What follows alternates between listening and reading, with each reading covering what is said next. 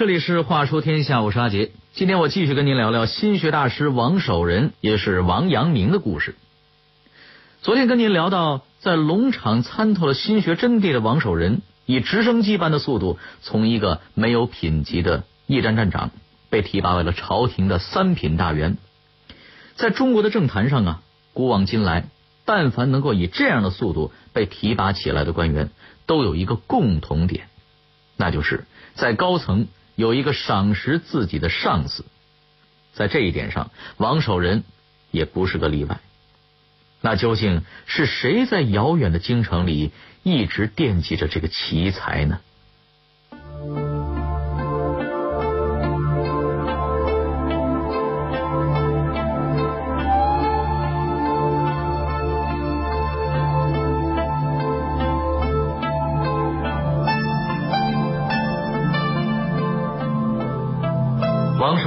究竟是得到了何人相助？在他深得重用的同时，朝廷又交给了他一个怎样艰巨的任务？他又是如何践行了自己知行合一的理念，从而成功平定了一场动乱的？后人对于这样一位光照千秋的圣贤人物，又会有一些怎样的评价？话说天下，阿杰跟您聊聊心学大师王守仁的故事。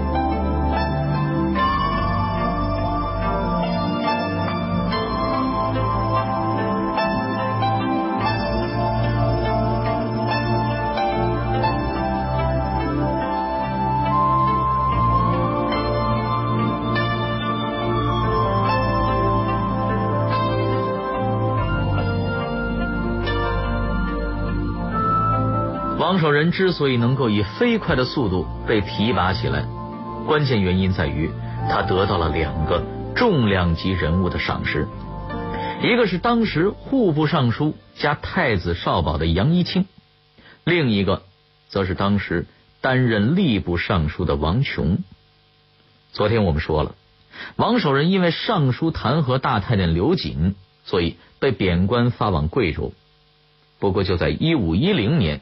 刘瑾倒台，在扳倒刘瑾的过程中，杨一清发挥了巨大的作用。之后，自然也就成为了朝廷里很有权势的重臣。至于这个王琼，就更有意思了。这个人名声很差，擅长拍马屁拉关系，常常为正人君子所不齿。然而，他却是一个不折不扣的好人。正是因为他能够和所有人都搞好关系。所以，不论谁当权，王琼都能在高位上屹立不倒。而正因为手里有了实权，王琼能够推出一系列有利于国家的政策，像什么治水呀、救灾呀，乃至于优化国家财政措施、清查下级官吏贪污等等，着实是做了不少好事。有了这么两位朝廷大员的支持，难怪王守仁能够被迅速。从贵州深山里给召回来，得到朝廷的重用。特别是王琼，到了一五一五年，他成为了兵部尚书，立刻把王守仁召到了自己的麾下。他要委任王守仁做一件大事，这是什么事情呢？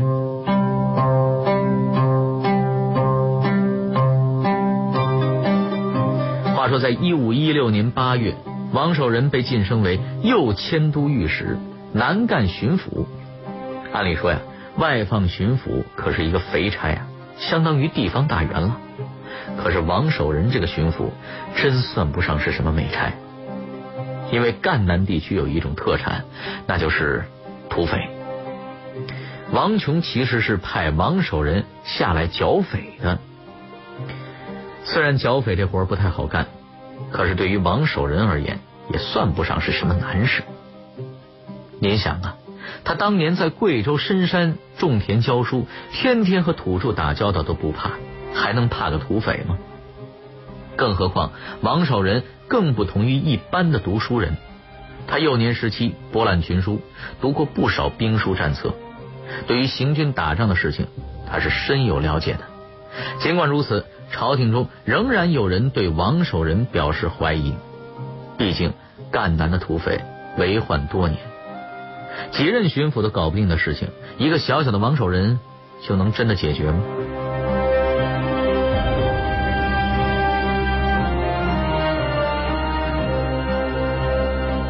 朝廷里的老爷们不知道的是，王守仁除了精通兵书战策之外，还有一件大杀器，那就是他的心学理论中最重要的一个组成部分——知行合一。要知道啊，精通理论是一回事，能够有效的应用于实践就是另外一回事了。对于传统的中国读书人而言，理论远比实践重要，所以才出了一批又一批的书呆子。也才会有纸上谈兵的笑柄出现。可是王守仁与这些前人都不相同，他提出的知行合一的理念，就是强调了理论与实践的紧密关系。懂得理论很重要，而能够实际运用理论也是很重要的。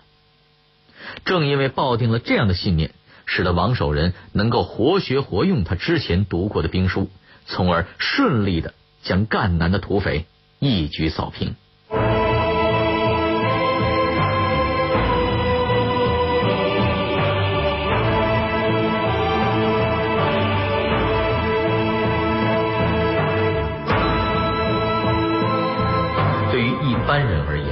扫平了当地的土匪，就已经算是完成了朝廷交代的任务。可是王守仁却不满于此。他开始观察和思考土匪出现的原因，这一观察不要紧，竟然发现了在众多土匪背后隐藏着的一个大阴谋，这又是什么阴谋呢？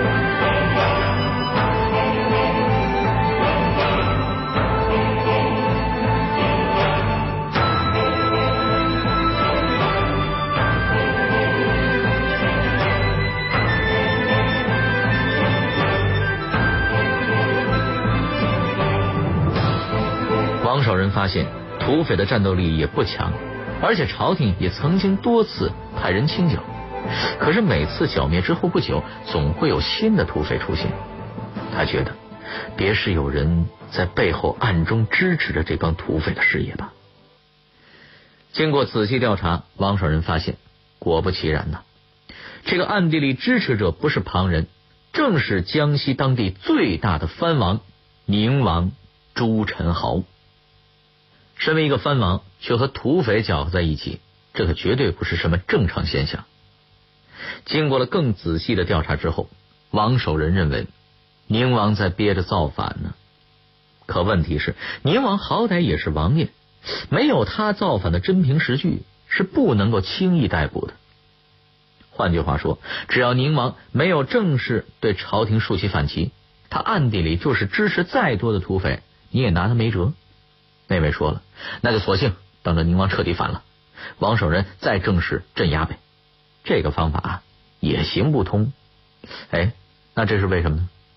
要知道啊，王守仁这个南赣巡抚是文官，文官是没有领兵大权的，顶多就是招募些团练乡勇。这些民兵打打土匪还行，要是真刀真枪的上战场，战斗力实在是不好保证。更何况。赣南是个穷地方，王守仁手里没钱呢，没钱自然也就招不了太多的兵，这就更没法和财大气粗的宁王对抗了。这要是一般的官员呢，面对这样的局面，估计除了坐以待毙，也想不出什么别的辙了。可是王守仁不一样，他不是一般人，虽然不能先对宁王动手，但是可以把准备先做足。于是，他给老上级兵部尚书王琼写了一封书信，找他借一样东西。什么东西呢？棋牌。这东西最大的作用就是赋予持有者征调周边军队的权利。虽然不能先对宁王下手，但好歹把调兵权先要到手里。否则，等到宁王真造反了，再要调兵权，以当时的通讯速度。等把兵调齐了，估计宁王连南京都攻下来了。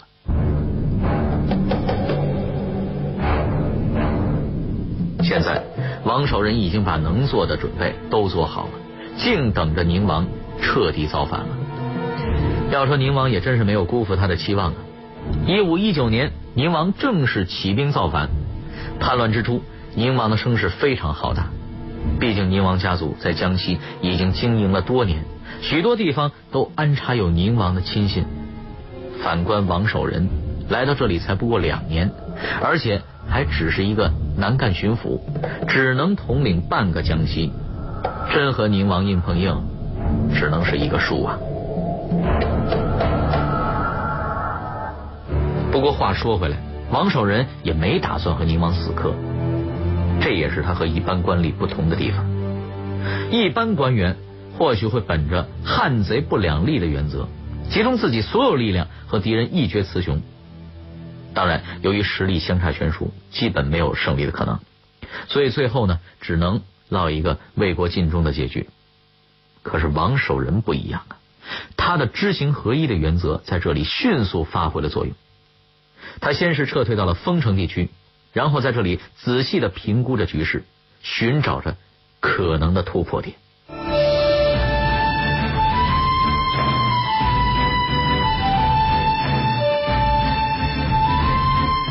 撤退到丰城的王守仁，虽然手握调兵大权。可是，真能被他征调的军队却少得可怜。王守仁明白，丰城是守不住的，他必须选择另外的地方来和宁王决战。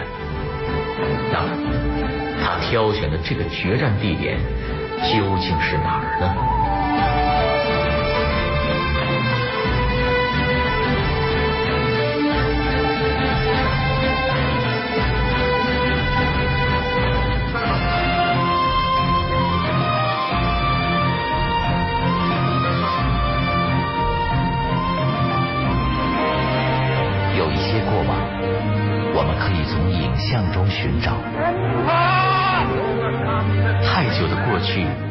我们可以从书籍中还原；还有一些在时光中流淌的故事，让我们为您从电波中再现。乾隆皇帝又有点到了一九三五年，日军是话说天下，带您用声音徜徉在历史的天空。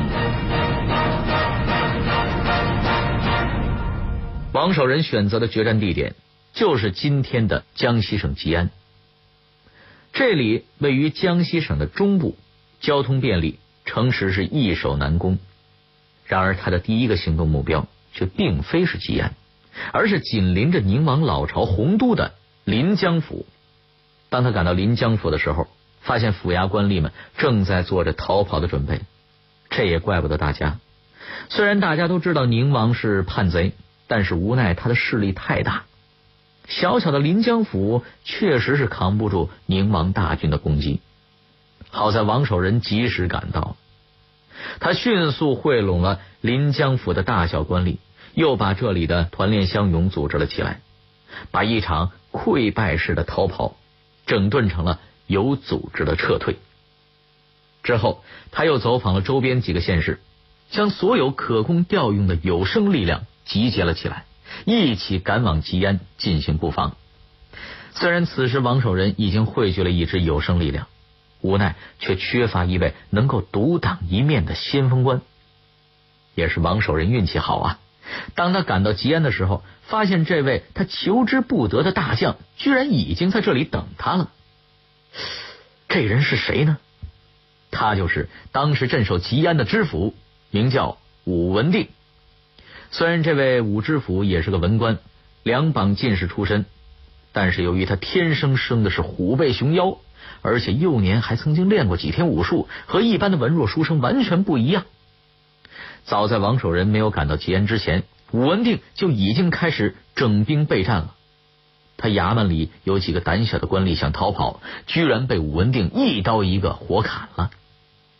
王守仁觉得，这么一位身强力壮、气势强悍的知府，绝对能够胜任冲锋陷阵的先锋官了。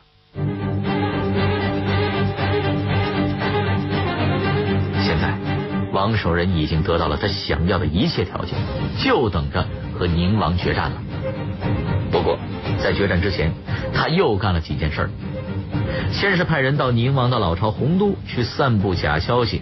声称朝廷已经调集了大军进行围剿，动摇宁王的军心。之后又使了一条反间计，诱使宁王去攻南京。等到宁王倾巢出动之后，王守仁迅速从吉安出发，直逼宁王的老巢洪都，并且成功的在这一年的七月端掉了宁王的老巢。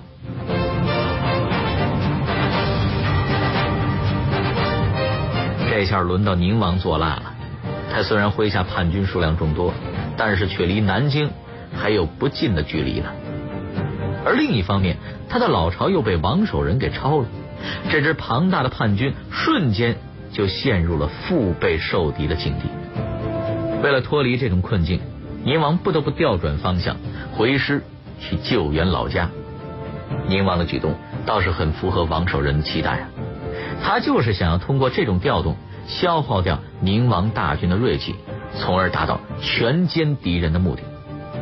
不仅如此，他连全歼敌人的地点都选好了，那就是。鄱阳湖边的黄家渡。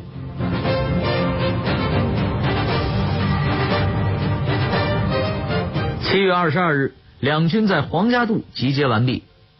第二天，大战正式爆发。战斗中，宁王的叛军表现出了惊人的战斗力。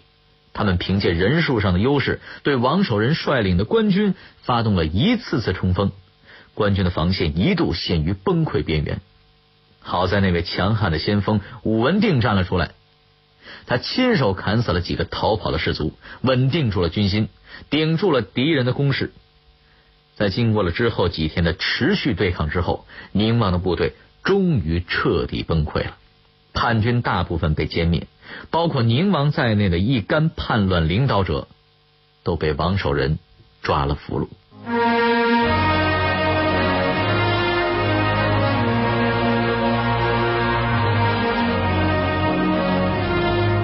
宁王的叛乱就此平息，对于王守仁而言，也算是登上了他职业生涯的顶点。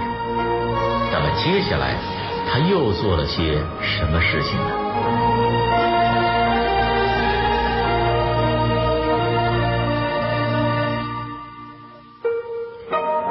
一五二二年，王守仁被晋升为南京兵部尚书，正式进入了朝廷一品大员的行列。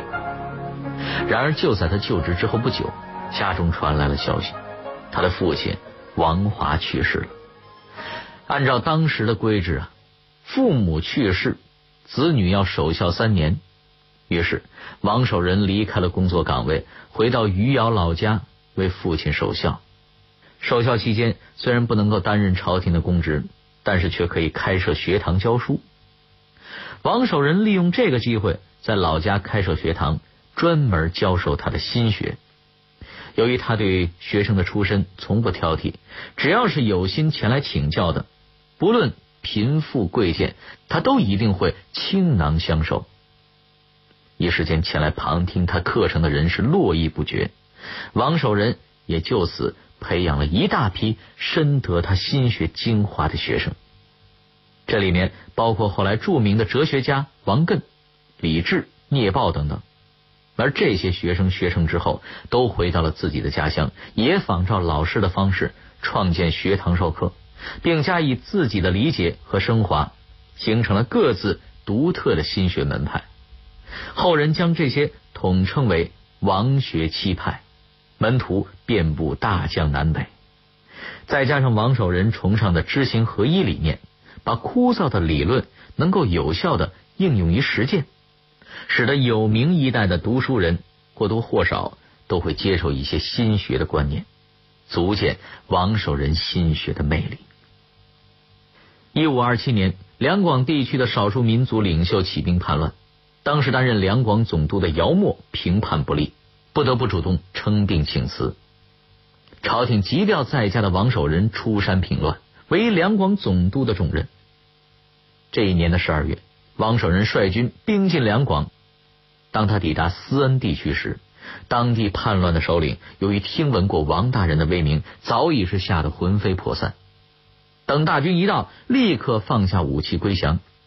到了第二年二月，王守仁大军抵达广西南宁，此时，其余的一些叛军早已经望风逃窜，躲进了广西地区的大山之中。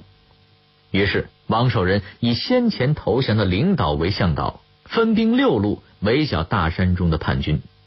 在接连攻克敌人几处营寨之后，最终在著名的断藤峡内将敌人彻底全歼。折腾了朝廷好几年的两广之乱，至此算是被王守仁彻底平定了。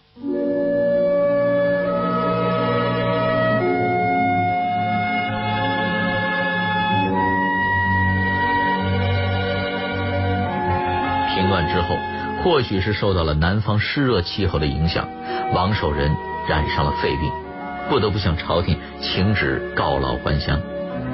为了表彰他在此次平乱中的贡献，同时皇帝也追念他之前在宁王之乱里的功勋，特意晋封他为光禄大夫新建伯。如果你有机会到了位于今天浙江余姚的王阳明故居，您还能看到大门外的石牌坊上刻着“新建伯”三个大字，表明了这里曾经居住了一位有爵位的贵族。一五二八年十一月。返乡途中的王守仁病逝于今天的江西南安。在他死后，赞爵之声是不绝于史书。后人称赞他的心学是中华文明史上值得骄傲的财富，他的思想流传千古，曾经令无数后人受益，更将会对我们的后世子孙有所指导和帮助。不夸张的说呀，王守仁年少时想要成为一代圣贤的理想。无疑是实现了的，在这一点上，他当之无愧。